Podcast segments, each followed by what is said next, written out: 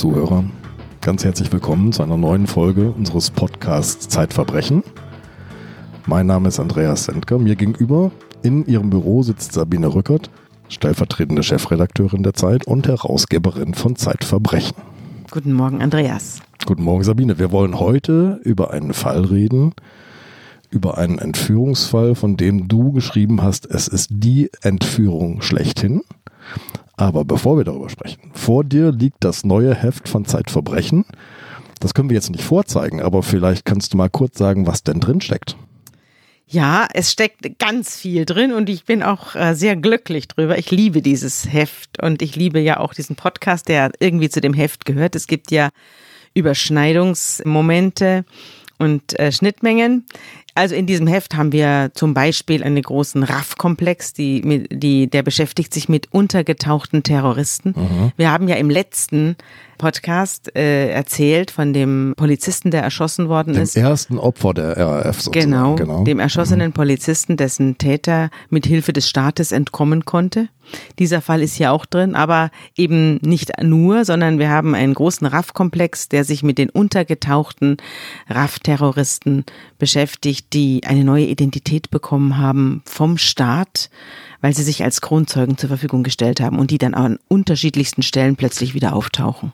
Äh, dann gibt es die Auflösung des Falles Nummer sieben. Wir haben ja im Podcast Nummer sieben über ein entrissenes Kind ja. gesprochen, das seinen Eltern entrissen worden ist durch die bösartige Denunziation einer Nachbarin. Da ist der Vater beschuldigt worden, seine Tochter zu missbrauchen. Ja, und, ja. Zu, und zu misshandeln vor allem. Und diese Familie habe ich wieder aufgesucht und habe geguckt, was aus der Tochter geworden ist. Das ist heute eine erwachsene Frau und es ist eine sehr überraschende Begegnung geworden.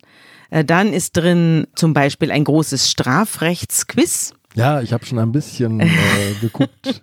ja, ähm. da musst du dann Fragen beantworten. Zum Beispiel, dürfen Sie als Beschuldigter die Polizei, die Staatsanwaltschaft oder den Richter belügen? Mhm. Oder kann ein Angeklagter einen voreingenommenen Richter loswerden? Solche Am überraschendsten Fragen. fand ich die Antwort auf die Frage, ob du dafür verurteilt und ins Gefängnis gesteckt werden kannst, wenn du hilfst, eine Leiche zu beseitigen. Ja, genau. Aber die Auflösungen finden wir dann hier äh, herin. Und es ist sehr vergnüglich. Da haben wir uns viel Mühe damit gemacht. Ja, das ist so ein bisschen was da in. Es steht natürlich noch viel mehr drin. Im, im Editorial habe ich natürlich auch auf unseren Podcast hingewiesen. Und wir beide sind mit Bild zu sehen. Was auch drin steckt, ein Schwerpunkt, den du nicht verraten hast, über den wir aber jetzt reden wollen. Ja. Die Entführung schlechthin fand statt am 25. März 1996 um 20.20 Uhr im Hamburger Vorort Blankenese. Ja, da wurde der Zigarettenerbe Jan Philipp Remzma entführt und wurde verschleppt für 33 Tage. Ich glaube, die Remzma-Entführung ist eine, wenn nicht die wichtigste Entführung in Deutschland. Und das hat vor allem den Grund, weil es sich nicht um einen klassischen Multimillionär handelt. Jan Philipp Remzma ist eben nicht, so wie man es in der Bildzeitung manchmal entnimmt, so Paris Hilton oder diese ganzen Nachkommen von berühmten Hotel- oder Ölmagnaten, die dann irgendwie das Geld verjubeln und die Boulevardpresse schaut ihnen dabei zu. Und sie schlagen da Purzelbäume in der Öffentlichkeit. So ist Remzma nie gewesen, sondern äh, Remzma ist äh, immer ein intellektueller Multimillionär gewesen. Und das ist das Besondere an ihm von Anfang an. Und das ist auch das Besondere an dieser Entführung. Denn er hat über diese Entführung dann anschließend ein Buch geschrieben. Mhm. Und das ist eines der interessantesten und besten Bücher, die es über Kriminalfälle überhaupt gibt. Also ein richtig tolles Buch. Ich habe es jetzt auch in Vorbereitung auf diesen Podcast nochmal gelesen und es ist toll. Es ist aber nicht das einzige Buch, das darüber entstanden ist, sondern über 20 Jahre später hat sein Sohn Johann Scherer ebenfalls ein Buch geschrieben über die Entführung seines Vaters er war damals 13 Jahre alt und erzählt das in der Rückschau sozusagen aus dem Blickwinkel eines 13-Jährigen. Und diese Umklammerung des Falls durch zwei Bücher macht ihn so ungewöhnlich und exemplarisch.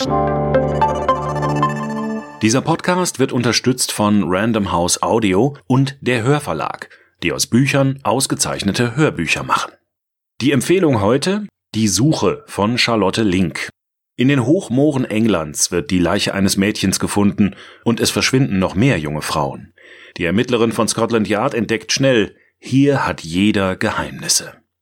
Die Suche, ein vielschichtiger Kriminalroman zum Hören und Mitfiebern von Random House Audio. Sabine, jetzt lass uns zunächst mal tatsächlich zum 25. März nach Blankenese gehen. Man muss wissen, du hast ja schon geschildert, Remsmar ist intellektueller durch und durch. Er hat immer in seinen Koffern mengenweise Bücher, die er mit sich herumträgt, liest, empfiehlt, verteilt. Es gibt nicht nur ein Wohnhaus aus seinem, auf seinem Anwesen, sondern ein Arbeitshaus, in das er sich dann regelmäßig zurückzieht und wo er auch nicht gestört werden möchte. Er arbeitet sehr, sehr intensiv. Er ist mäzenatisch tätig. Er hat äh, Arno Schmidt unterstützt, einen persönlich, unter, unterstützt. persönlich unterstützt. Er ist zu ja. ihm hingefahren als Mhm. Student und hat gesagt, ich unterstütze Sie.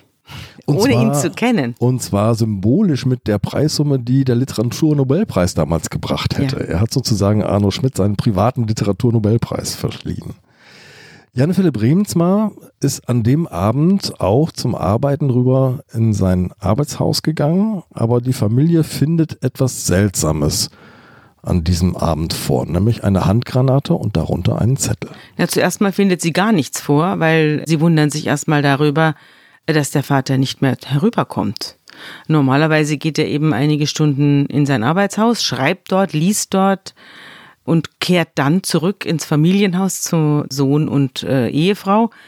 Aber an diesem Abend kommt er nicht mehr. Es ist aber auch noch dunkel gleichzeitig in diesem Arbeitshaus, sodass sich die Mutter Sorgen macht. Und sie geht dann rüber und schaut und da sieht sie eine Handgranate, eine scharfe Handgranate aus dem Jugoslawienkrieg und darunter einen äh, Erpresserbrief, in dem steht, dass 20 Millionen D-Mark, 96 gab es noch die D-Mark, äh, bezahlt werden sollen zur Freilassung dieses Verschleppten. Also aus der Perspektive des Jan Philipp Remzmer stellt sich das so dar, dass er auf dem Weg hinüber ein eigenartiges Rascheln hört und noch einen letzten Gedanken fasst. Das beschreibt er auch in seinem Buch. Das Buch heißt Im Keller. Er fasst noch einen letzten Gedanken, nämlich, mein Gott, ist das eine große Katze, die er da im Busch äh, hört. Und er, er spürt, dass irgendwas nicht stimmt. Und dann wird er auch schon angegriffen von einem Mann und wehrt sich auch mannhaft. Und dabei wird ihm die Nase gebrochen. Er wird dann aber überwältigt und weggebracht von den Entführern mit einer Waffe und muss in einen Kofferraum klettern und muss sich dort zusammenkrümmen und wird in dem Kofferraum eines Wagens irgendwo hingefahren über einen längeren Zeitraum und weiß nicht, wohin es geht. Also er wird auf dem eigenen Grundstück von mehreren Tätern sozusagen Ja. überwältigt, kann auch nicht mehr um Hilfe rufen oder was passiert da? Nein. Haben sie ihn niedergeschlagen? Ja, sie haben ihn niedergeschlagen und äh, sie, sie haben ihn auch verletzt und dann mitgenommen. Und die Reise geht dann in ein Haus. Die Augen werden ihm verbunden. Er wird jedenfalls, er kriegt einen Sack über den Kopf, das weiß ich jetzt nicht mehr. Auf jeden Fall wird dafür gesorgt, dass er nichts sieht. Er sieht aber trotzdem ein bisschen was und hofft, dass niemand das merkt. Und dann geht es die Treppe runter und in einem Kellerraum, in einem ausgeräumten Kellerraum mit zwei Fenstern, mit zwei Souterrain-Fenstern, die verrammelt sind. In Wirklichkeit ist es nur ein Fenster. Das zweite Fenster ist nur eine Staffage, um ihn zu irritieren, um ihm, äh, um ihn dazu zu veranlassen, später zu sagen, es waren zwei Fenster. Und dann wird er mit einer langen, in der Mauer verankerten Kette festgekettet. Und da sitzt er dann auf einer Matratze und muss, muss damit rechnen, ermordet zu werden. Und das hat er auch. Er hat damit gerechnet, ermordet zu werden. Es ist ja nicht so, äh, dass die Entführungsopfer in der Regel einfach davonkommen. Das ist nicht so. Das wissen wir ja auch. Es gibt ja viele Entführte, die umgekommen sind dabei. Es gibt auch viele, die schwer beschädigt aus der Entführung entronnen sind. Zum Beispiel äh, Richard Oetker. Richtig, ja. Der wurde ja in eine kleine Kiste gesteckt, die unter Strom stand und wurde durch den ausgelösten Stromschlag schwer verletzt und äh, das Becken wurde ihm gebrochen und die Oberschenkel, Hals und mehrere äh, Wirbel in der Wirbelsäule, sodass er schwer verletzt war. Oder der kleine Bankiersohn Jakob von Metzler, der erstickt wurde von seinem Entführer, weil der eine Million haben wollte für die Herausgabe des kleinen Jungen.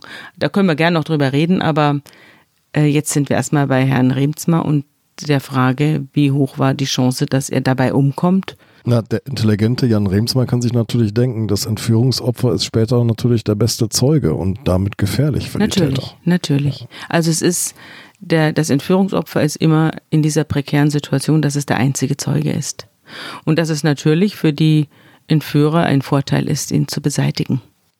Andererseits ist es natürlich für Entführer, die nicht einen Mord auf ihr Gewissen laden wollen, äh, und die natürlich die, dann die entsprechende Strafe erwarten müssen, natürlich auch von Vorteil, die Entführungsopfer leben zu lassen. Deswegen ist 15 Jahre die Höchststrafe für eine Entführung. Wir werden später noch darüber reden, dass der Chef der Bande, die Jan Philipp Remsmar entführt hat, das als pures Geschäft betrachtet hat und darum auch von Anfang an gar nicht in Betracht gezogen hat, sein Opfer umzubringen. Das war klares Kalkül. Ja, aber manchmal entwickeln sich die Dinge ja so, dass man es selbst nicht mehr in der Hand hat. Das, was diese Entführer da angezettelt haben, das war ja etwas, was ihnen ganz leicht hätte entgleiten können. Erstens, aufgrund der inneren Beschaffenheit dieses Entführungspersonals, die ja völlig labile Charaktere waren. Äh, zweitens auch aufgrund der äußeren äh, Gelegenheiten. Also wer weiß, ob man nicht bei einer Geldübergabe erschossen wird oder fliehen muss so dass äh, das Opfer alleine zurückbleibt im Keller und dort ein schreckliches Ende nimmt. Auch das hätte leicht passieren können. Das war immer Jan Philipp Remsmars Befürchtung. Da zeigt sich auch ein bisschen die Banalität, die Absurdität quasi dieser Situation. Denn Remsmar wartet auf sein Frühstück, das schildert er. Und es kommt und kommt nicht und er hat die große Sorge, die Täter sind schon verschwunden und die Auflösung ist dann fürchterlich banal. Ja, dieses Zusammenprallen von maximaler Beängstigung und großer Banalität hat sich ja dann im Prozess gespiegelt. Als er im Keller war und wenn man dieses Buch liest von ihm, da kannte er den Entführer noch nicht. Da wusste er noch nicht, wer das ist. Und da hat er noch eine gewisse Projektion im Ton, die diesen Entführer ernster nimmt, als er ernst zu nehmen gewesen wäre. Da wusste er nicht, in welchem Ausmaß er infantil und niederträchtig ist. Der Entführer, also Drach war das vor allem, mit einer Skimaske begleitet und äh, kaum erkennbar. Thomas Drach war der Haupttäter. Thomas Drach. Mhm. Ein Mann mit sehr vielen Vorstrafen, mit einer langen Vorstrafenliste. Der begegnet ihm im Keller und unterhält sich auch mit ihm auf Englisch. Und deswegen heißt er in dem Buch der Engländer es kommt dann auch zu richtigen kleinen Wortwechseln, die auch Remsmar dann wiedergibt und die von einer ganz absurden Nähe manchmal auch sind. Also äh, es geht dann um darum, ob, Moment mal, ich hole jetzt mal die Stelle raus, ja. Zum Beispiel, zum Beispiel sagt Remsmar äh, zu Drach, also zum Engländer, Money doesn't mean uh, so much to her. Er redet von seiner Frau. For us, it's not an important thing to be very rich. Money is just an instrument to get things done. Und der Engländer erwidert dann, Menschen gewöhnten sich an Geld. This is a nasty world, you know. People are getting killed for less than 20 million. Und dann sagt Rensma, well, you are telling me und schreibt einer der bemerkenswertesten Wortwechsel, den dieser Keller wohl je erlebt hat. Also er, der Tagesablauf, den er dann auch schildert, besteht darin, dass er eben vor allem wartet. Er bekommt morgens Brote geschmiert und wenn die zu spät kommen, bricht er in Panik aus, mhm. weil er nicht weiß, warum. Die Auflösung ist ganz einfach. Thomas Drach schläft gerne lang. Genau, er schläft gerne aus, aber das weiß der Mann im Keller nicht. Mhm. Und das zeigt ja auch schon diese totale Abhängigkeit. Also diese, ein erwachsener Mensch in ein, in dem Zustand eines Säuglings zurückversetzt, der darauf angewiesen ist, dass die Tür aufgeht und jemand gibt ihm zu essen. Dann empfindet er die fundamentale Bedrohung, dass einer der Entführer reinkommen könnte und die Maske äh, vergessen haben könnte aufzusetzen. Also dass das dann ihm sozusagen zugerechnet wird. Jetzt hat er mich gesehen. Äh, was hat das, das jetzt Todesurteil quasi fällt. Genau. Mhm. Dann äh, natürlich die stete Angst im Keller allein zurückgelassen zu werden, entweder durch Flucht oder durch Tötung äh, der Entführer. Dann gibt es einen Kontakt aus dem Keller heraus mit der Familie. Deren Situation erzähle ich anschließend, wenn ich auf, den, auf das Buch des Sohnes zu sprechen komme. Und diese Familie muss irgendwie dazu gebracht werden, diese 20 Millionen zu übergeben oder übergeben zu können an einem Ort, an dem äh, die Übergabe sicher ist. Und wie findet dieser Kontakt statt? Der Kontakt findet statt durch Anrufe. Mhm. Die Entführer rufen zu Hause bei Remsma an. Diese Anrufe habe ich gehört, als ich in der äh, Hauptverhandlung war. Und der Kontakt kommt durch Briefe zustande. Also Remsma darf der Familie aus dem Keller heraus schreiben und die äh, Verbrecher bringen das dann in den Postverkehr. Und es gibt noch einen dritten Weg, das ist über die Hamburger Morgenpost. Da gibt es jede Woche oder in regelmäßigen Abständen Kontakt äh, über an Kontaktanzeigen. Alles Gute an Katrin. An Katrin, so heißt die Frau des Jan Philipp Remsma. Und da werden dann mehr oder weniger verklausulierte Kontaktanzeigen geschaltet in denen dann Informationen für die jeweils andere Seite enthalten sind. Lass uns ganz kurz über die Hamburger Presse reden, denn es gibt eine Besonderheit. Die Journalisten in Hamburg erfahren relativ früh von dieser Entführung, aber ähm, man einigt sich sehr rasch darauf, die Polizei dringt darauf und die Presse hält sich daran, nicht zu berichten. Ja, wir auch. Ich war damals junge Redakteurin im Dossier. Ich wusste, dass Jan Philipp Remsma entführt ist. Und ich wusste auch, dass wir da recherchieren, aber ich wusste auch, dass man darüber nicht reden darf. Wir haben auch innerhalb äh, der Zeitung nicht darüber geredet. Wir haben innerhalb des Ressorts damals darüber gesprochen, aber nicht, da wurde kein großes Ding draus gedreht in der Zeit. Wir haben dann auch berichtet, aber erst später, als Jan Philipp Remsmar freigelassen mhm. worden war.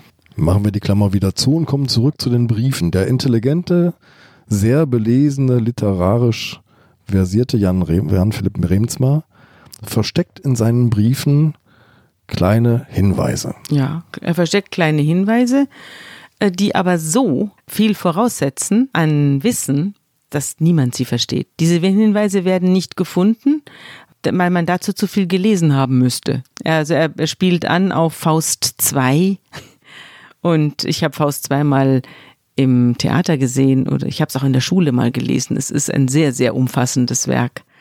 Oder Dostoevsky, da zitiert er aus einem, aus einer Geschichte, die heißt Unter der Schwelle heißt es. In dieser Überschrift habe ich die Geschichte gelesen.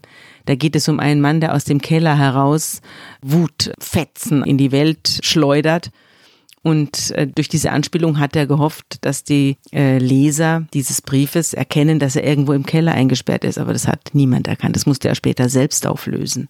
Also manchmal wird, wird einem das sozusagen selbst zum Verhängnis, wenn man zu viel weiß.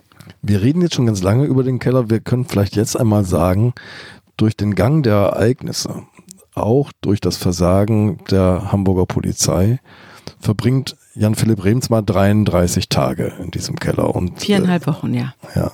Er schreibt, ich habe erleben müssen, wie zerstörerisch Hoffnung sein kann. Mhm. Und das bezieht sich, glaube ich, vor allem auf die gescheiterten Versuche, das Lösegeld zu übergeben und Jan Philipp Rems mal wieder frei zu bekommen. Ja, die Entführer haben äh, immer gemerkt, dass sehr viel Polizei da ist und haben deswegen das Lösegeld nicht aufgenommen an den verschiedenen Orten, an denen verabredet wurde. Und das hat er natürlich mitbekommen und das wurde ihm auch mitgeteilt, dass hier irgendein Großversagen auf der anderen Seite stattfinden soll, so dass am Schluss, als das Lösegeld dann wirklich gezahlt wurde, wurde das ohne die Polizei gemacht. Die Ehefrau von Jan Philipp Remzma hat die Polizei dann gebeten zu gehen und das Haus zu verlassen. Die Übergabe fand dann statt durch zwei Personen, äh, denen Jan Philipp Remzma vertraut hat. Äh, das war ein Pfarrer und ein weiterer Bekannter.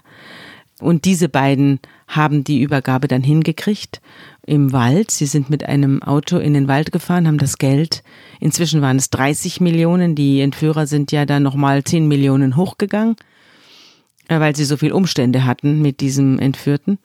Und äh, haben das Auto dann mit dem Betrag im Wald stehen lassen und sind gegangen. Die Entführer haben dann das Auto aufgenommen, haben es äh, woanders hingefahren und haben dabei noch einen Totalschaden angerichtet, haben Jan Philipp Remzma dann laufen lassen. Mhm. Und da gibt es eine wunderbare Stelle in seinem Buch, als er erzählt, wie er da durch den Wald tappt und mit der Frage kämpft, ob er diesen Entführer, diesen Drach wirklich nicht mehr sehen will oder ob er ihn eben gerade doch nochmal sehen will, und vor zwar Gericht. vor Gericht, ja. Mhm. Und dann tappt er durch den Wald und sagt, das hat man ja heutzutage auch nicht alle Tage, dass man aus einem Wald voller Räuber in die Zivilisation ins Licht zurückkehrt. Und dann klopft er an eine Tür und da wird ihm dann aufgetan und dann sagt er, ich bin überfallen worden. Es gibt einige Absurditäten auch um diese Geldübergaben, diese Geldmengen, zu denen wir später vielleicht nochmal kommen werden. Es ist der 26. April 1996, die Freilassung von Jan-Philipp Remsmann. 43 Stunden hat es gedauert von der Geldübergabe, bis er dann schließlich freigelassen wurde. Jetzt wenden wir doch noch einmal zurück den Blick in die Familie hinein, in das Haus. Was passiert im Haus des Entführten? Das ist voll mit Polizei jetzt plötzlich dann. Ja, die, das Haus des Entführten ist voll mit Polizei und äh, diese Geschichte erzählt jetzt wiederum der Sohn. Ich habe ihn interviewt. Das Interview mit dem, mit dem Johann Scherer ist im aktuellen Kriminalmagazin. Ich habe auch dazu gestellt die damalige Gerichtsreportage, die ich äh, geschrieben habe über den Prozess gegen Thomas Drach. Und dabei habe ich auch, also während des Prozesses habe ich auch Jan-Philipp Remsmar selber interviewt, wie er diesen Prozess empfindet. Da kommen wir aber gleich noch drauf, wenn wir über den Prozess reden. Die Geschichte, was im Hause Remsmar los war, das kann man äh, dem Buch Wir sind dann wohl die Angehörigen entnehmen, das sein Sohn 20 Jahre später geschrieben hat. Und das Verrückte an diesem Buch ist eben, dass es ähm, sowohl ziemlich akribisch, also man denkt sich manchmal, hat er Tagebuch geführt, mhm. ziemlich akribisch berichtet, was alles genau vorgefallen ist, von Tag zu Tag sozusagen. Im Hause, also das Warten auf die Anrufe, die Angst der Mutter, die Polizei, die auf der einen Seite sich als sehr fürsorglich erweist und als sehr ähm, als Anlehnungspartner mit diesen persönlichen Betreuern auf der anderen Seite eben äh, dann unglaublichen Mist baut. Also zum Beispiel der Erpresser ruft an und sagt, in einer halben Stunde möchten wir da und da das Geld sehen, so ungefähr. Also sehr kurze Fristen werden da genannt. Und dann ist das Fahrzeug nicht da. Sie haben ein präpariertes Fahrzeug, das so aussehen soll wie das Fahrzeug der Remsmas, das aber präpariert ist und das kommt dann nicht und dann kommt es doch und dann sieht es aber ganz anders aus und die falsche Farbe und falsches Kennzeichen und dann haut das alles nicht hin. Das merken die Entführer dann natürlich. Dann beginnt eine riesige Schnitzeljagd, die ihm nichts mündet. Und so zu solchen Schnitzeljagden kommt es häufiger und irgendwann äh, ist dann die Situation wirklich ernst, weil eine Eskalation beginnt. Die Polizei reagiert äh, aufgebracht und die Entführer auch. Und das ist dann, wird es eben richtig gefährlich. Äh, Johann Scherer hat mir gesagt, er meint, dass sein Vater wahrscheinlich ohne die Polizei nur fünf Tage verschleppt gewesen wäre. Durch das Eingreifen der Polizei hat es 33 Tage gedauert. Aber du schilderst auch so eine Ambivalenz, beziehungsweise Johann Scherer schildert sie die im Gespräch mit dir, denn es gibt äh, betreuende Beamte, zu denen tatsächlich ein Vertrauensverhältnis ja. besteht. Und es gibt eine Geschichte, von der ich weiß, weil ich bei einem Gespräch zwischen dir und Johann Scherrer dabei war, da erzählt er die Geschichte dieser Gitarre. Die fand ich sehr bemerkenswert. Johann Scherrer ist heute Musikproduzent und während der Vater entführt ist, will er sich einen seiner größten Wünsche erfüllen, nämlich eine ganz besondere Gitarre, die es in einem Hamburger Musikgeschäft gibt. Ja. Die, diese Gitarre bekommt er dann auch und die LKA-Beamten fahren sogar noch hin, weil irgendwas vergessen worden ist, was zu dieser elektrischen Gitarre gehört, irgendein Verstärker oder ich verstehe da nicht sehr viel davon. Aber diese Gitarre spielt bei ihm eine ganz große Rolle und ich glaube auch, oder ich kann es mir vorstellen, dass sein heutiger Beruf mit dieser ganzen Sache auch zu tun hat. Er hat ja dieses Buch geschrieben, auch weil diese ganze Entführung bis heute auf der Familie lastet mhm. und diese Familie über die Tatsache hinaus, dass sie ohnehin schon eine besondere Familie ist, noch zu einer besonders besonderen Familie macht. Johann Scherer ist ein Mensch, der auf eine ganz interessante Weise seinem Vater ähnelt. Ich habe seinen Vater ein paar Mal kennengelernt. Ich habe ihn damals interviewt zur Entführung, auch später noch zu anderen Zusammenhängen interviewt. Und ich, jetzt habe ich den Sohn kennengelernt, der äh, jetzt Mitte 30 ist, Anfang Mitte 30 und der übrigens ein großer Fan dieses Podcasts ist. Na, äh, jedenfalls, äh, er ist seinem Vater auf eine sehr kuriose Weise ähnlich. Er ist ähnlich zurückhaltend, sehr äh, nachdenklich, sieht auch so ein bisschen aus wie sein Vater. Es war für mich jetzt wirklich interessant, äh, nach 20 Jahren sozusagen den Sohn zu interviewen. Das habe ich auch noch nicht erlebt. Äh, er beschreibt in seinem Buch, wir sind dann wohl die Angehörigen, eben aus der Perspektive nicht eines erwachsenen Mannes, sondern aus, aus der Perspektive eines Kindes, das auf der Treppe oben sitzt und dann runterguckt in den Raum, das diese fürchterlichen Anrufe hört, die da nachts eingehen von den Erpressern, die dann mit verzerrter Stimme mit die, die arbeiten mit Stimmverzerrer und das klingt entsetzlich. Also wenn ich habe das dann später im Gerichtssaal gehört, diese Anrufe wurden da abgespielt. Das war unvorstellbar grauenhaft. Das kannst das du dir, Jaulen eines Tieres. ja, das Jaulen ja. eines geschundenen Tieres. Man hat kein Wort verstanden. Insofern kam es natürlich auch ständig zu, zu Missverständnissen, weil man nichts verstanden Ja, hat. die Entführer beherrschten die Technik schlicht und einfach nicht. Ja, die haben den Stimmverzerrer unsachgemäß gehandhabt und dadurch kam es zu dieser akustischen Und Bedrohung. man muss sich vorstellen, wenn so ein abendlicher Anruf da durchs Haus schallt, der Remsmaß, welche, welchen Einfluss das auf den Ja. 13-jährigen Sohn Es hat. war wie ein Monster. Es war, als sei ein Monster auf der anderen Seite, das, das, das, das sich gar nicht richtig artikulieren kann. Und man kann sich gut vorstellen, dass es auf ein Kind einen fürchterlichen Eindruck macht. Und er beschreibt dann aber auch noch andere Sachen, zum Beispiel ähm, die Langeweile, die ein 13-Jähriger hat, wenn er immer warten muss. Er muss immer warten. Alles wartet. Die Welt steht still. Er geht nicht in die Schule. Er sitzt da und wartet. Er wird dann manchmal zu Freunden oder Verwandten verfrachtet, weil man denkt, vielleicht kann er da ein bisschen Abstand gewinnen zu dieser lähmenden und drückenden Situation. Aber da wird's auch nicht besser. Dann kommt er wieder zurück. Dann wird er in, in den Briefen seines Vaters, die eingehen, bedacht und der hat auch äh, Nachrichten an ihn.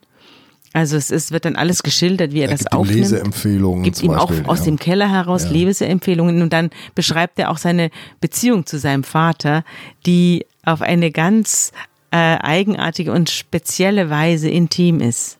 Also es ist jetzt nicht so, dass die sich ständig umarmen oder Vater-Sohn-Gespräche führen, sondern es ist, geht viel über die Literatur und über die Empfehlungen des Vaters an den Sohn, was er lesen soll und dass er lesen soll und auch Filme, welche Filme er sich angucken soll.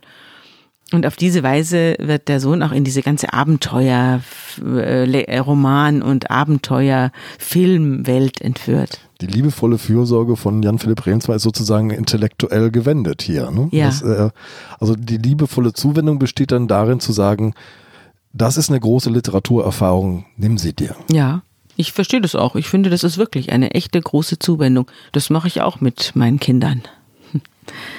Spannend finde ich, wie sowohl Jan-Philipp Remsmar wie auch sein Sohn sozusagen viele Jahre danach die Nachwirkungen dieser Tat beschreiben. Remsmar hat das mal mit einem großen Schrank verglichen. Ja, mit einem großen Möbel. Ich habe ihn gefragt damals, welchen Stellenwert diese Entführung heute in seinem Leben hat. Das war ja einige Jahre, fünf Jahre oder so nach der Entführung. Da habe ich ihn interviewt. Und da sagte er zu mir, dass diese Erfahrung einfach da ist. Er hat ihr keinen tieferen Sinn verliehen und sowas könne man auch nicht. Es sei eben da und man müsse aufpassen, dass man nicht dagegen rennt, wenn man nachts äh, durch die Wohnung tapert. So, so hat er es verglichen mit einem großen Piano oder was, was da steht oder einem Schrank. Und der Sohn ist natürlich auch immer unter dem Schatten dieser Entführung aufgewachsen. Ähm, er heißt nicht wie sein Vater. Er heißt nicht Remzma. Also der Name ist jetzt nicht sofort äh, gewärtig, aber in dem Moment, wo er seine Hintergründe lüftet in, oder sich zu erkennen gibt, wer er ist, äh, sagt er, googeln die Leute und dann ist wieder diese Distanz und das Geld steht zwischen ihm und der Welt und auch eben diese Entführung, die ja auch maßgeblich mit Geld zu tun hat. Aber man muss auch nochmal ganz deutlich machen, das ist heute gar nicht mehr so richtig klar und nachvollziehbar, weil der Name Remsmar halt jetzt ein sehr bekannter ist. Tatsächlich war es vor der Entführung gar nicht so sehr so. Der Jan-Philipp Remsmar lebte ja, wie wir schon beschrieben haben, sehr zurückhaltend. Und der Name Remsmar war jetzt nicht so ein sehr populärer, wie andere sozusagen reiche Familien sehr, sehr bekannter und präsenter Name. Präsent geworden ist der Name erst durch die Entführung so Ja, richtig. und durch das Buch. Ich meine, Anton Schlecker wurde auch entführt und Richard Oetker wurde auch entführt. Diese Entführungen hat man vergessen, äh, weil sie nicht aufgearbeitet wurden. Die Entführung des Jan Philipp Remsmar ist deswegen so berühmt, weil sein Buch im Keller erschienen ist und weil er darüber, über diese innere Situation der vollkommenen Isolation schreibt und unglaublich analysiert, in welchem Zustand er damals war und diesen Zustand aus der Welt gefallen nennt. Mhm. Also als ein Mensch, der eine Zeit lang aus der Welt gefallen ist und der sich von diesem Zustand des aus der Welt gefallen Seins nicht mehr erholt. Also das ist ein Zustand, der dann doch nicht mehr aufhört. Also in einer gewissen Weise. Und so endet das Buch aus. Es endet mit einer ganz merkwürdigen Betrachtung. Er schreibt zum Beispiel hier, er schreibt von sich in der dritten Person, wenn er von sich im Keller schreibt. Als sein Sohn noch klein geworden war, hatte er für runterfallen, wegfallen gesagt. Das war immer recht eindrücklich gewesen. Oh, weggefallen. Jetzt war er der Vater irgendwie weggefallen. Dieses Gefühl war schlimmer noch als die andauernde Todesangst, in den nächsten 33 Tagen das Beherrschende, weggefallen zu sein, irgendwie aus der Welt. Für das, was andere hatten erleben müssen, hatte ich mehrfach die Metapher aus der Welt fallen gewählt und auf unangenehm unmittelbare Weise lernte er jetzt, dass diese Metapher sehr präzise das Gefühl enthielt, das von nun an für die gesamte Zeit von ihm Besitz ergriff.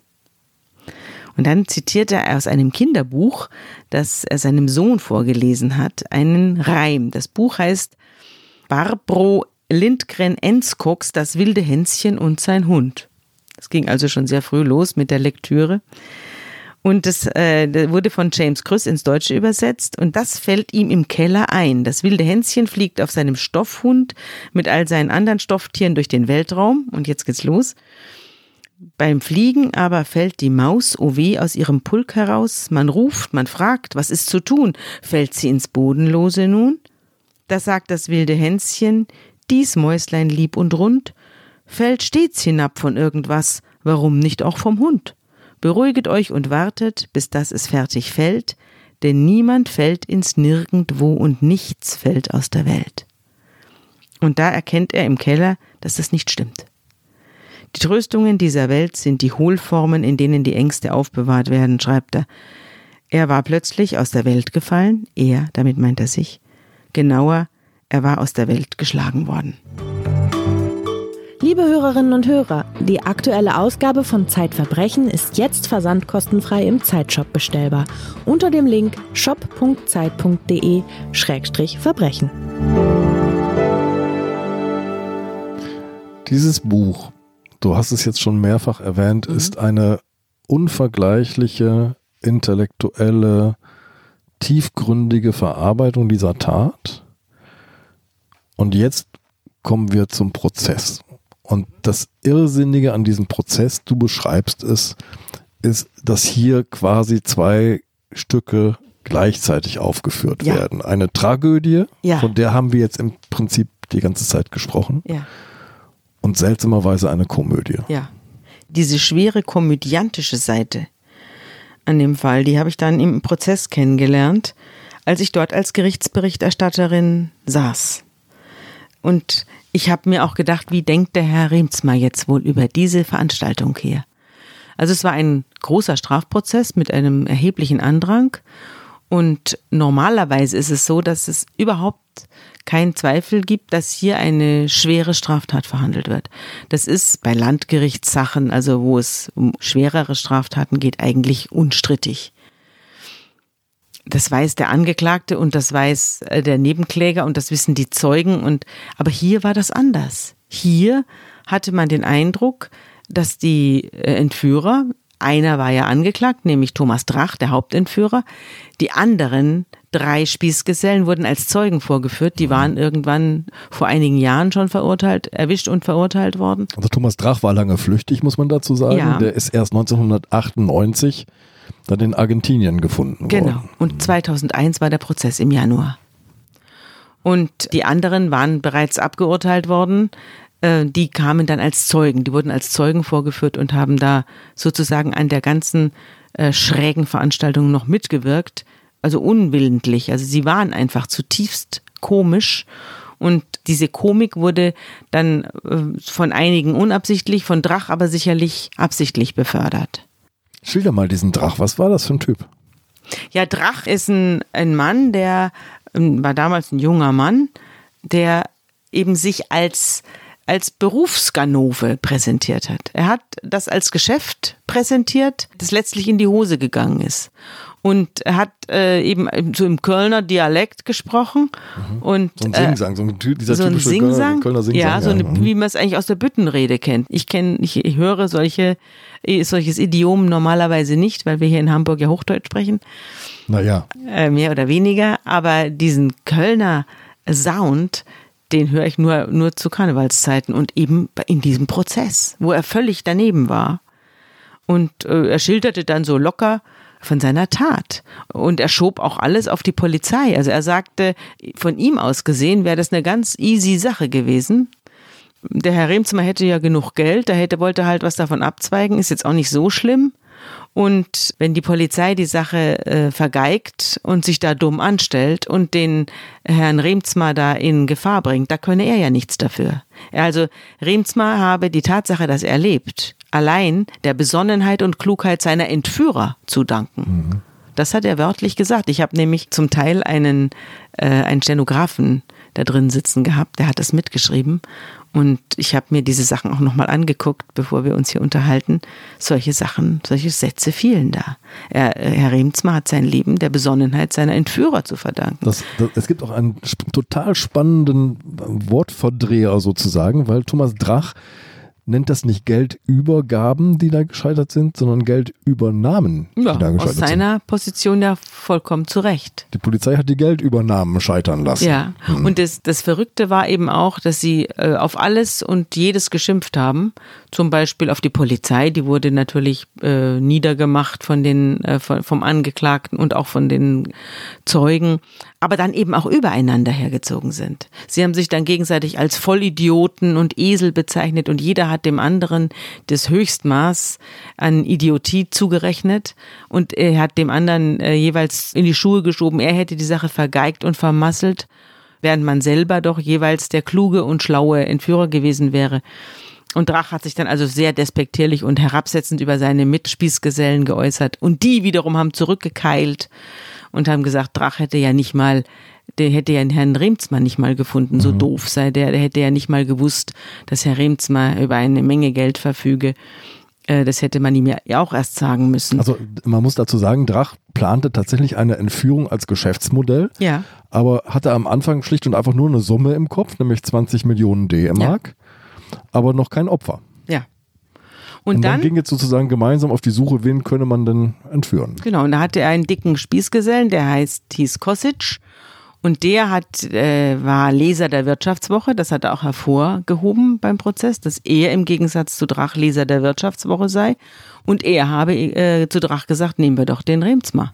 Der sitzt in Hamburg. Und Es äh, wurde jemand in Norddeutschland gesucht. Genau, es wollte, jem- sie wollten jemanden in Norddeutschland verschleppen. Und dann habe Drach mit diesem Namen überhaupt nichts anfangen können. Und dann habe man angefangen, Remsmar zu observieren und dann habe Drach gesagt, das sei nicht der Richtige. Der würde ja also völlig unauffällig rumlaufen und der würde auch Volvo fahren. Und was sei denn das für ein Millionär, äh, der Volvo führe? Das äh, war, war also drauf und dran, die Sache abzublasen. Und Kosic sagt dann nur auf meine Intervention hin, Genau. weil ich darauf bestanden habe, ist es Genau. überhaupt dann zu dieser Entführung gekommen. Ja. Ja, Remsmar ist natürlich auch von der äußerlichen Erscheinung her, äh, würde man nicht denken, dass er ein, ein schwerreicher Mann Er ist. trägt das nicht nach außen. Nein, Ja, überhaupt ja. nicht. Er ist eben sehr bescheiden und äh, zurückhaltend, also nicht nur in seiner Art, sondern eben auch in seiner Erscheinung. Ich hatte ja vorhin, äh, als wir über das Geld sprachen, das schon mal angedeutet. Wolfgang Kosic lästert dann auch nochmal über Thomas Drach, der der dann die Lösegeldsumme hochgefahren hat, äh, um weitere 10.000. Genau. Und äh, Kosic schildert dann, Zehn Millionen. Entschuldigung, natürlich 10 Millionen. Mhm. Kosic schildert dann, er habe sich mit aller Macht auf den Koffer setzen müssen, damit das Geld überhaupt Das reinpasst. ist ja alles so, so 20 Millionen D-Mark, ist ja ein Haufen Holz. Mhm. Das ist richtig schwer. Und da haben die natürlich ausgerechnet, wie viel Raum braucht dieses Geld, Bargeld. Und dann hat der, der Drach das von sich aus, ohne es mit den anderen abzustimmen und ohne darüber nachzudenken, auf 30 Millionen erhöht. Und dann sollten also 10 Millionen mehr in diesen Koffer rein, der da im Wald aufgeklappt wurde. Und dann hat man festgestellt, dass das da nicht Das reinpasst. passt nicht. Und dann musste der dicke Kosic sich auf diesen Koffer setzen. Stell das wurde dann auch Szene vor. und Ja. musste dann da mit seinem dicken Hintern dafür sorgen, dass der Koffer zugeht. Und es hat er sich dann auch noch angerechnet, dass ohne ihn nicht mal der Koffer zugegangen wäre. Während der blöde Drach hätte das nicht mal berücksichtigt, dass man hier äh, entsprechende äh, Volumina berechnen muss. Unfassbar. Und das Da waren eben so die, das waren eben so die Scharmützel da, die da ständig stattfanden. Und Kosic hat dann auch geschildert, wie er vor dem Institut für Sozialforschung, das Remsmar gegründet hat, 1984. Und in dem er äh, damals Hamburger jedenfalls. Mittelweg, ja. ja, am Hamburger Mittelweg ist ja sehr bekannt, das Institut für Sozialforschung. Und da hat eben der dicke Kosic sich da aufgestellt und hat da dieses, äh, dieses Institut belauert. Und da schien es ihm auf die, auf die Glatze und es brannte fürchterlich. Das wird dann auch alles ja. geschildert und dass der Herr Remzmer da immer vorne reinging, aber nicht mehr rauskam. Es gab offenbar einen Hinterausgang, den er nicht gefunden hat. Und diese ganzen grotesken, Ver dass er keinen Parkplatz gefunden hat, dass er den Professor Remzmer, wie er immer gesagt hat, nicht so richtig beschatten konnte, weil er keinen Parkplatz gefunden hat. Und das waren so die Problematiken, die da also die Entführer beschäftigt haben. Es ist ein seltsames Bild, das sich da ergibt. Die Täter schildern sich zum Teil als Opfer der Umstände, beschuldigen sich gegenseitig. Thomas Drach ist aber der völligen Überzeugung, so tritt er auch auf, dass er sich dieses äh, äh, erpresste Geld eigentlich wirklich verdient hat. Oder? Ja. ja. Das war sein Risiko, das war äh, sein Job und darum war er auch ziemlich sauer, äh, dass er das Geld dann äh, über die Jahre alles wieder verloren hat. Angeblich hat er heute nichts mehr, aber man weiß nicht so genau, wo das Geld geblieben ist. Es äh, gab wohl eine große Geldwaschaktion mit russischen Mafiosi, die auch erheblich dann äh, sich dabei bedient haben. Und dann hat man noch untereinander, ist man dann auch in Streit und Händel ausgebrochen. Also es äh, irgendwie blieb dann am Schluss nichts übrig. Ich habe nachgelesen, ein Teil der Summe ist in Schweizer Franken ausgezahlt worden. Das wollten die Entführer so. Und etwas, was noch nicht wieder aufgetaucht ist, Geld, das noch nicht wieder aufgetaucht ist, ist eine heute ungültige Serie. Das heißt, wenn die auftauchen würde noch, dann könnte man sie nur bei der Schweizer Nationalbank einlösen. Das würde natürlich registriert werden. Ja gut, dann warten die da wahrscheinlich drauf, dass einer Geld. kommt. Herr, Herr Drach ist ja wieder aus der Haft entlassen worden. Er hat 14,5 Jahre bekommen. Und äh, ja, mal sehen, vielleicht kommt er ja noch. Vielleicht schreibt er noch ein Buch. Ja, das äh, glaube ich nicht, dass er das tut. Äh, das Buch würde dann doch stark hinter den beiden Erschienenen zurückbleiben. Aber jetzt lass uns nochmal auf einen Punkt kommen. Jan-Philipp Remsmar hat tatsächlich jeden Prozesstag verfolgt. Und es gibt von ihm einen Aufsatz, der heißt Das Recht des Opfers auf die Bestrafung des Täters, Gedankenstrich als Problem. Das Was- hat ihn immer sehr beschäftigt.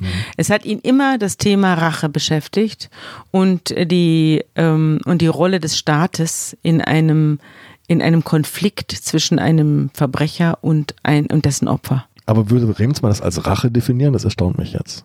Remsmar redet natürlich über Rache, auch in seinem Buch. Und er empfand unglaubliche Rachegefühle. Und er hat gesagt, dass diese Gefühle aber bei näherem Hinsehen niemandem helfen. Ihm selbst nicht, der Gesellschaft nicht und auch sonst niemandem. Das ist einfach unzivilisiert, was sich da in ihm aufbaut und bringt niemanden weiter. Ein Strafprozess aber schon. Weil ein Strafprozess eben die Resozialisierung, über die haben wir ja auch in der letzten Sendung gesprochen, die Resozialisierung des Opfers jedenfalls einleitet, sodass es wieder in die Gesellschaft zurückfinden kann, weil ihm bedeutet wird, dir ist Unrecht geschehen. Und Kein deswegen Unglück, war er da. Unrecht. Ja. Bitte? Kein Unglück, sondern Unrecht. Ja, genau. Kein Unglück, sondern Unrecht. Und deswegen war er da. Und ich habe mir auch oft gedacht, was er denkt er sich jetzt, wenn das ganze Auditorium in diesem Strafprozess in brüllendes Gelächter ausbrach. Und er saß da und es war sein Prozess und er saß da schweißüberströmt und hat sich immer wieder die Brille abgenommen und mit dem Taschentuch das Gesicht gewischt. Und ich habe mir gedacht, was, was geht Was jetzt geht wohl in dem vor? Mann vor? Der war da im Keller und hat auch äh, diese immense Bedrohung erlebt und diese vermummten Gestalten. Und die, ihm wurde ja auch gedroht, dass er, dass ihm ein Finger abgeschnitten wird zur, zur Bestärkung äh, der Lösegeldforderung. Oder ihm ist manchmal ein Name nicht eingefallen. Er sollte dann also bestimmte Dinge sagen, die nur er sagen kann, damit die Familie weiß, er lebt. Das ist ihm dann nicht eingefallen. Zum Beispiel, wo die Katze geboren ist, die die Familie hat. Das er brach, also da brach ihm, für ihn eine Welt zusammen. Das, weil das ja so an so, an solchen Dingen hing, hingen unglaubliche Entscheidungen.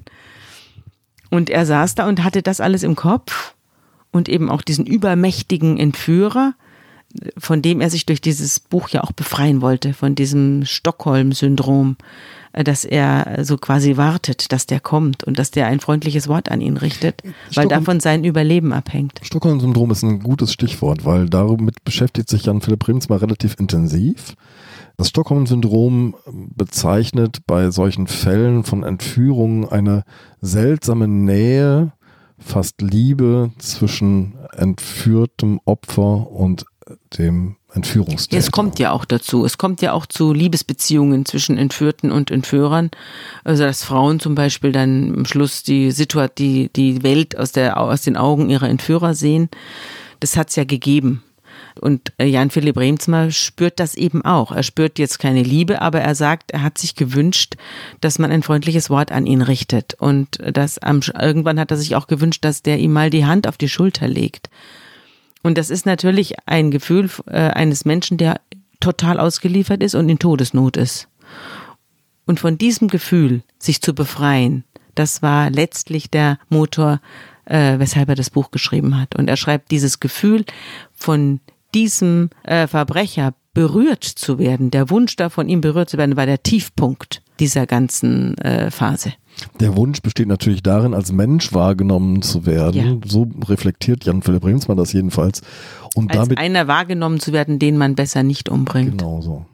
Du hast Remsmann dann gefragt, wie er diese seltsame Diskrepanz wahrgenommen hat zwischen seiner eigenen, sehr ernsthaften, tragischen Auseinandersetzung damit und dieser Komödie im Gerichtssaal. Mhm. Und Remsmann antwortet mit einem wunderschönen, sehr klugen Satz, ich habe einen emotionalen Kompromiss gefunden, erstaunen. Ja, zwischen der Komik, die er natürlich auch gemerkt hat, und dieser Angst, die ihm, äh, die fest verkapselt in ihm drin saß. Und der Kompromiss war eben die Verblüffung. Anders kann er es nicht wahrnehmen. Ja, Jan Philipp Remzmar hat ja, als er sehr jung war, das äh, Erbe, das, dieses millionenschwere Erbe angetreten und hat dann daraufhin, er war der Haupterbe sozusagen des großen Zigarettenimperiums und hat dann mit 26 Jahren seinen Anteil äh, und den seiner Mutter, 53 Prozent waren das, ähm, verkauft. Und hat dann beschlossen, mit diesem Geld andere Dinge zu machen als Zigaretten oder Bier oder sowas herzustellen. Sondern es hat ihn nicht interessiert. Er war immer ein Geisteswissenschaftler und er hat sich für Literatur, für Schriftsteller und für Soziologie und für Gewaltsoziologie auch interessiert. Deswegen ja auch das Institut für Sozialforschung. Das hat er ja auch gegründet und auch in weiten Teilen finanziert. Die Gewalt ist wirklich zum großen Thema dann von Jan Philipp Remsmar geworden. Er hat viel an Forschung über Gewalt, soziologischer Forschung über Gewalt finanziert. Aber ich glaube, du hast völlig recht. Wer im Keller liest über diese 33 Tage, erfährt wahrscheinlich mehr über ein Verbrechen, als man je aus einem anderen Buch ja. hat erfahren können. Ja. Und das Interessante war, dass er letztlich irgendwie un, in diesem Buch, ich weiß nicht, wie es ihm heute geht, aber das Buch endet irgendwie ungetröstet, finde ich. Und da schreibt er eben, so ist das also, so ist das. Der Keller bleibt im Leben und ist doch nicht zu einem Teil des Lebens zu machen. Er bleibt der zerstörerische Einbruch, die Vergewaltigung, die Exterritorialität, die plötzlich wieder da sein kann. Zuweilen gibt es Momente, in denen etwas wie eine Sehnsucht nach der reduzierten Situation darin aufkommt. Wenn das Leben zu schwierig wird, verglichen mit den Schwierigkeiten zu wenig lohnend erscheint, kann es sein, dass der Wunsch entsteht, wieder eine Kette am Fuß zu haben, wieder in einem sehr kleinen Raum zu sein, der so gut bekannt ist wie die ganze Welt nicht. Woher kommt dieser scheußliche Wunsch? Es ist ganz einfach. Im Keller hatten die Gefühle des nicht mehr in der Welt Seins ihren Ort. In der Welt haben sie keinen. Mit diesen Gefühlen bin ich nur im Keller zu Hause gewesen. Wirklich aus der Welt gefallen, liebe Sabine. Ganz herzlichen Dank, liebe Zuhörerinnen und Zuhörer. Wenn Sie Sabines Gerichtsreportage dieser Tragödie, Komödie vor dem Hamburger Landgericht nochmal nachlesen wollen, wenn Sie das Gespräch mit Jan-Philipp Remzma darüber, wie er diesen Prozess wahrgenommen hat, nachlesen wollen, oder wenn Sie das Gespräch mit Johann Scherer, wir sind dann wohl die Angehörigen aus Sicht der Familie nachlesen wollen, das alles finden Sie in der neuen Ausgabe des Magazins Zeitverbrechen.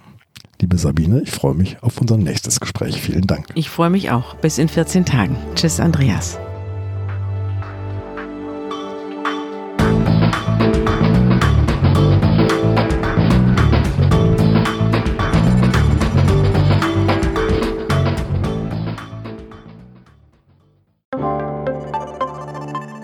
Werbung.